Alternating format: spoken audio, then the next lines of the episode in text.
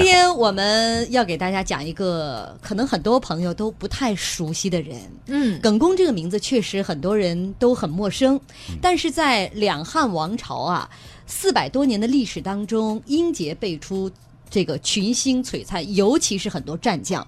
我们之前给大家介绍过很多卫青、霍去病、呃李广、苏武、陈汤、班超等等等等，哪一个名字都是彪炳史册、熠熠生辉的。这些名字大大家也非常熟悉。嗯，但是在历史当中呢，大家对于耿恭这个名字啊，可能之前不像是对这些人如此之之熟悉，但是他是岳飞心目当中的英雄。据说那一句非常著名的诗。壮志饥餐胡虏肉，笑谈渴饮匈奴血的原原型，说的就是耿恭，而且他也被后人认为是气节胜过了苏武的一代神将。嗯，今天我们就来给您讲一讲他的故事。其实，我更觉得他是一个团队的象征。嗯。这个故事当中，他的名字彪炳史册了，被历史记住了。但是他的那个团队当中，其实每一个人都跟他一样。我们来为大家来讲述啊，在这个西汉。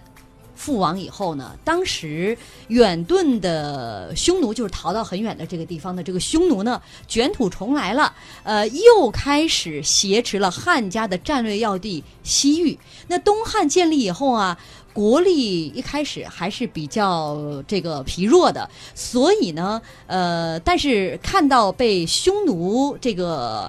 占据的西域啊，双方又再次开始较量了。那耿恭其实就是生活在这个时代的。嗯，公元七十四年，耿恭担任司马，跟随着大将窦。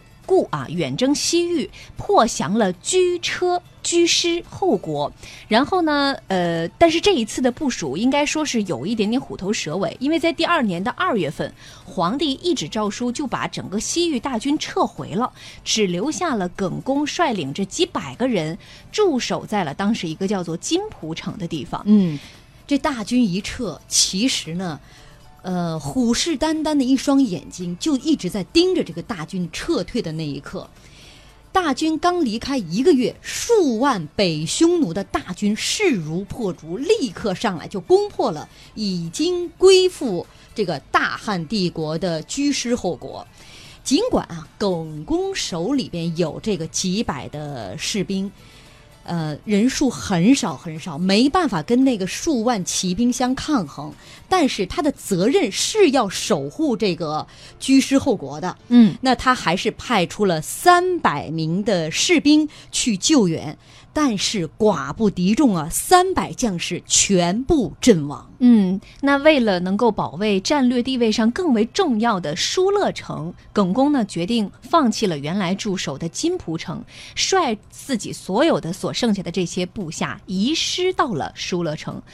移师到了疏勒城之后，随后就被北匈奴的军队给困住了，算是一个围城之战啊。驻守兵卒本来就只有几百个人，之前派出去的这三百前哨又全军覆没，所以说这个时候耿恭手下所剩下的人是少之又少，而他面对的是匈奴数万骑兵，摆在耿恭面前的路就是两条。要么投降，或许还可以求得偷生；要么就是以死相搏，捍卫大汉的声威。那耿恭呢，选择了后者。嗯，这其实，在很多人看来，这是一个以卵击石的选择，嗯因为人数相差太大了。可能很多人也很奇怪，既然当时东汉也想要再争回西域这个地方，之前又派出了大军，也把这个居师后国啊一些小的国。家又争取过来了，为什么就留下耿恭这么一点点人在那里驻守？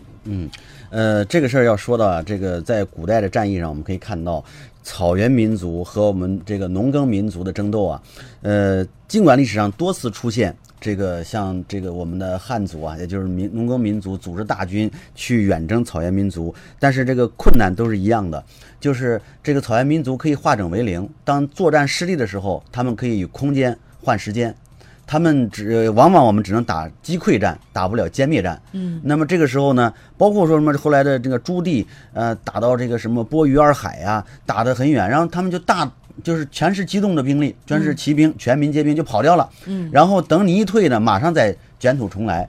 所以呢，这正是呃这次东汉的这次战役啊，其实是历次就这个核心问题的一个呃一个重演。你不可能大军久虚在外，嗯，那么你总得往后撤吧。一撤的时候，人家又卷土重来。嗯，所以这个当然留着，为什么留着几百人？估计那个军队几万人在西域外面一直守着，在玉门关外守着，那就受不了，国力都全部就给拖垮了。嗯嗯对，其实这也是东汉朝廷的一个无奈之举吧，因为当时我们看，呃，刚才这个呃志勇老师也说了，就是呃以时间换空间的这个匈奴，呃，其实在之前已经受到这个窦固两次西征的一个攻打，呃，已经是损失比较严重了，而且势力已经被打跑了。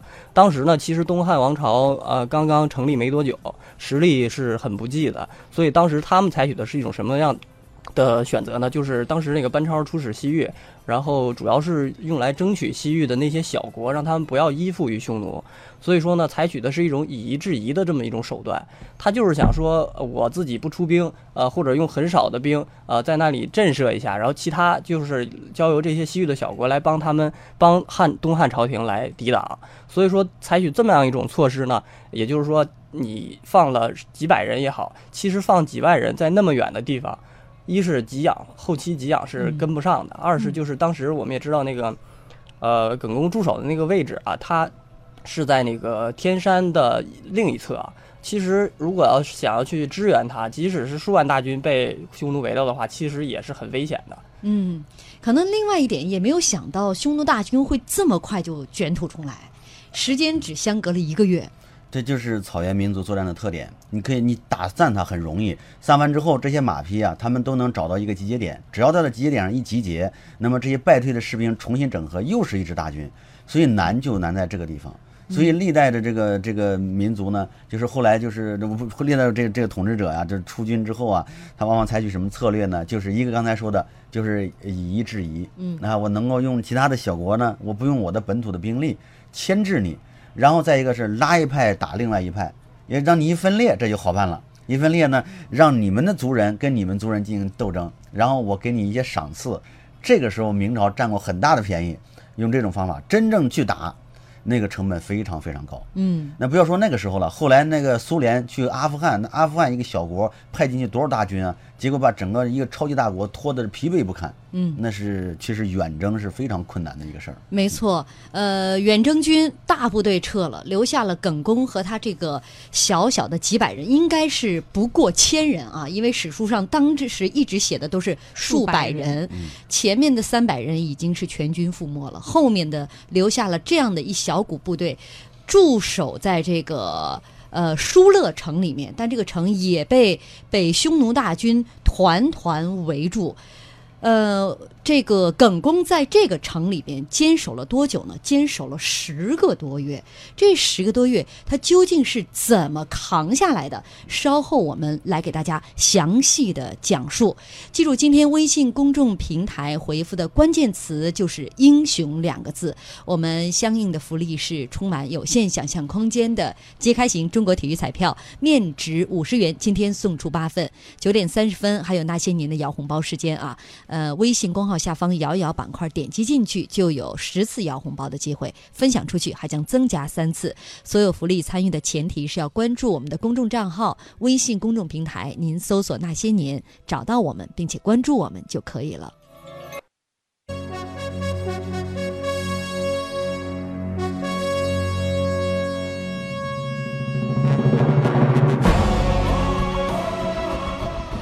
欢迎大家继续锁定收听《经济之声那些年》，论古说今。我们今天给您介绍一位英雄啊，他也是岳飞心中的英雄，一个比苏武更有气节的神将，他叫耿恭。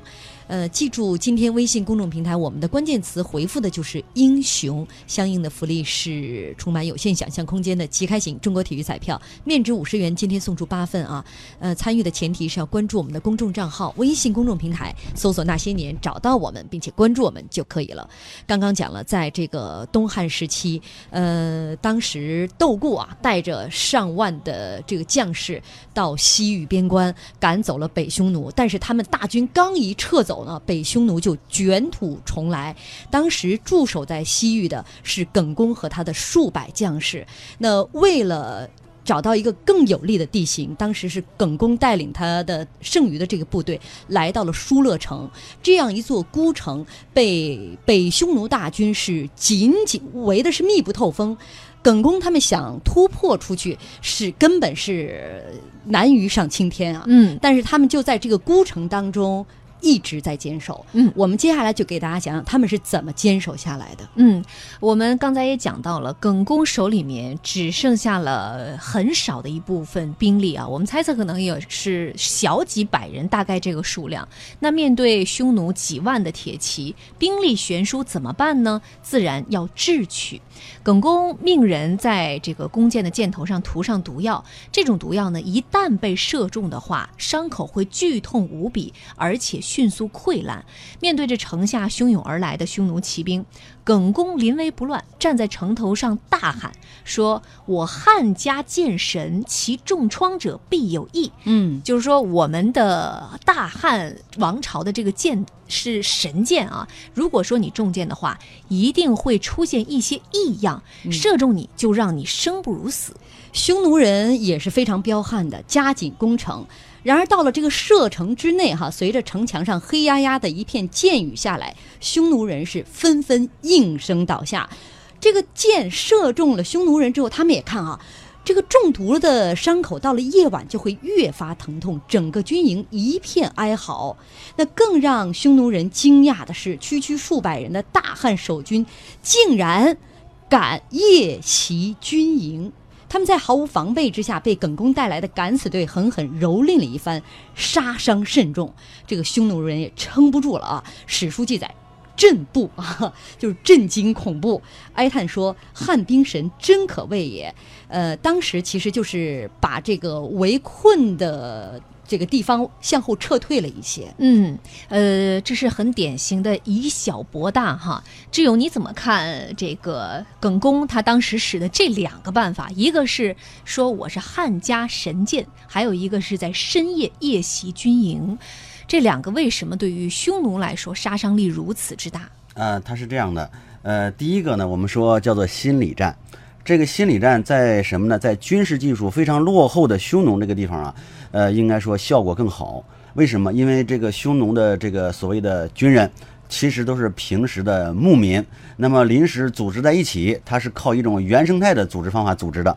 那么这种组织方法呢，没有经过后代的这种现代军队的严明纪律训练啊，他们之间的沟通实际上是靠本能。或者说这都是老乡，我们这一段我们的氏族这人去沟通的。那么你用一些神异的方法去破坏了他的这种信心之后，他对这个整个军队的这种必胜的信念啊，或者那种那种呃这个组织协同力啊，都是一个很大的伤害。我们说一个经济学家叫科斯，他提出过一个什么呢？叫管理成本的说法，就是这个组织越大，管理起来越难。在过去那个技术和军事的这种修养不够的这个这个部落，虽众。只要是破坏了他的这种协同力，那都是一一一堆一堆看着好像是狼，其实都变成一堆绵羊了。一打溃一个地方，就能全部打溃掉。在历史上有很多这样的击溃战，就是因为用利用心理使人人惊异，不知道是怎么回事。只要有一个人一喊我们败了，哗，全败了，就是这个原因。所以这个耿东利用了这种一个叫心理战，呃，对付这种军事素养不高的军队。嗯，第二个呢，夜袭战呢，这个北大一个教授叫李陵，他提出来过，中国的古代军阀里边最值得称道的就是出其不意的这种攻击战。这种攻击战呢，使对方没有准备的情况下，这又是古代军队的一个弱点，就是信息沟通太不畅。那么信息沟通靠什么？靠旗帜，靠靠指挥，大家才能相信我们是安全的。我和同袍在一起，突然之间狼尘大起，哗杀进来一支军队，谁也不知道来多少。那么这个里面达到多大的战果，谁也不知道。我们所以看古代战例里，曾经经常有什么甘兴霸百骑劫曹营，说到晚上咵就插进去了，草船借箭，几个小船把曹操吓得不行。为什么？信息不对称啊。嗯。那么信息不对称之后，我们怎么协同我的军队？又协同不了啊。那军队之间都乱了，所以是打乱仗。嗯。到了曾国藩时期就不一样了，我扎打硬寨，打扎硬寨，打硬仗。那么把寨子扎得非常稳固，它使这个什么呢？它使这种恐慌不能够蔓延。嗯，那这个军事技术导致了这种这种战术就不太能奏效了。呃，我觉得其实第二种方法就是夜袭北匈奴的军营，也是一种心理战。嗯因为匈奴人认为我把你围困的，让你插翅难飞，你就是不敢出来，因为我人多呀。是，所以他就是笃定了匈奴人有这种心理，晚上才会疏于防范。是，所以耿恭在晚上带领他的将士火烧北匈奴的军营，逼得这个北匈奴的大军向后撤退了一些。而且啊，我们看，其实当时作为游牧民族的这个匈奴，他们还是比这个中原王朝要更加的迷信。嗯，就是你看这个平时打仗的时候，匈奴人经常会惊呼说：“哎，这个是一个神迹，那个是一个神迹。”所以说就被汉朝人这种用谋略给打败了。嗯实际上呢，呃，汉朝人就是利用了这个匈奴人这个更加迷信这一点。用谋略打败了匈奴人，同时呢，我们可以看这个汉家神剑怎么解释呢？就是我觉得啊，当时可能这个汉家神剑的传说一直流传下来，嗯呃，你看这个汉朝这个李广，还有他孙子李陵，都是这个射箭高手。尤其是这个李陵，呃，他曾经就是率五千人，而且没有马，光靠箭就将那个匈奴数万大军一直拖拖了数呃嗯十几十几日嗯都没有失败。所以说，可能这个 传说还在，把匈奴其实啊。这是一个武器，就是两个民族先进民族和落后民族之间的一个呃武器的差距它。是军事技术军事的差距。对嗯呃，当时其实西汉主要用的是弩，我们嗯虽然说的是弓箭，弓箭，但其实。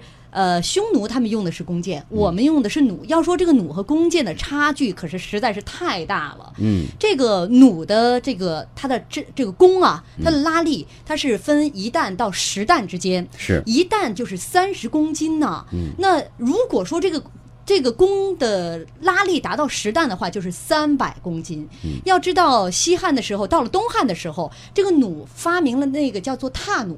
就是用脚来张这个弩，那你想它的拉力就更大了，而且射程也会更远。弩和这个弓箭的射程原本就不可同日而语。再说到了西汉、东汉的时候，铁器啊，它的这个技术更加先进了。